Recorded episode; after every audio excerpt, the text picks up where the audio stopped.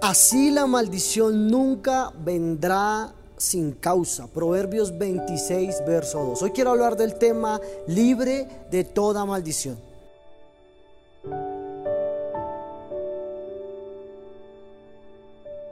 Debemos de comprender que todo tiene su lado opuesto. Así como existe el bien, también existe el mal. Así como existe el cielo, existe el infierno. Y también hay una jerarquía.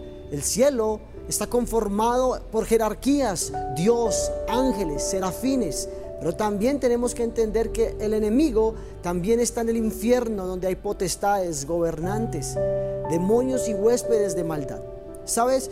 Fuimos creados para vivir y experimentar el amor que solo Cristo puede dar a nuestra vida. Y el trabajo del enemigo es que nosotros no podamos experimentarlo y que nosotros vivamos en odio, en violencia. El diablo siempre va a querer hurtar la paz que Cristo da. El diablo no quiere que usted y yo nos acerquemos a Dios y conozcamos, disfrutemos de las misericordias de Él que son nuevas cada día. ¿Sabes? La maldición no viene como un fruto del azar. La maldición entra a tu vida cuando abres puertas incorrectas pero gracias a Dios y la escritura nos enseña que todos los argumentos que había en contra de nosotros fueron cancelados por la misericordia y por la gracia redentora que hubo en la cruz del Calvario a través de su Hijo amado llamado Jesús. Y la Biblia dice en Isaías 53 que dice, el herido fue por nuestras rebeliones molido por nuestros pecados. El castigo de nuestra paz fue sobre él y por su llaga fuimos nosotros curados. Todos nosotros nos descarriamos como ovejas, cada cual se apartó por su camino, mas Jehová cargó en el pecado, en él el pecado de todos nosotros.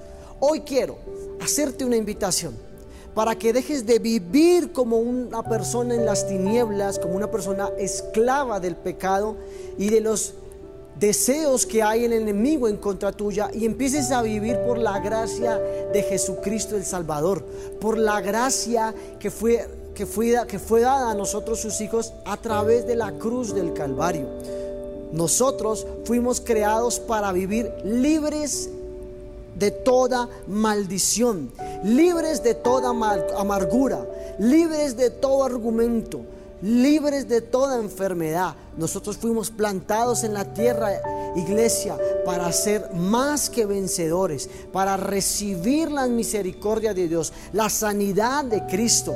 La palabra es muy clara cuando dice que hay herencia, hay riqueza para nuestras vidas porque somos hijos del Rey de Reyes y Señor de Señores. Tú no fuiste plantado en la tierra para ser una maldición, para ser un problema aquí en la tierra. Tú fuiste plantado en la tierra para ser de respuesta para tu familia, para tu iglesia, para tu sociedad, para tus hijos. ¿Qué tal si hoy oramos? Padre, te damos muchísimas gracias hoy en este día, porque traes a memoria, Padre Celestial, el sacrificio de tu Hijo amado en la cruz del Calvario, Señor.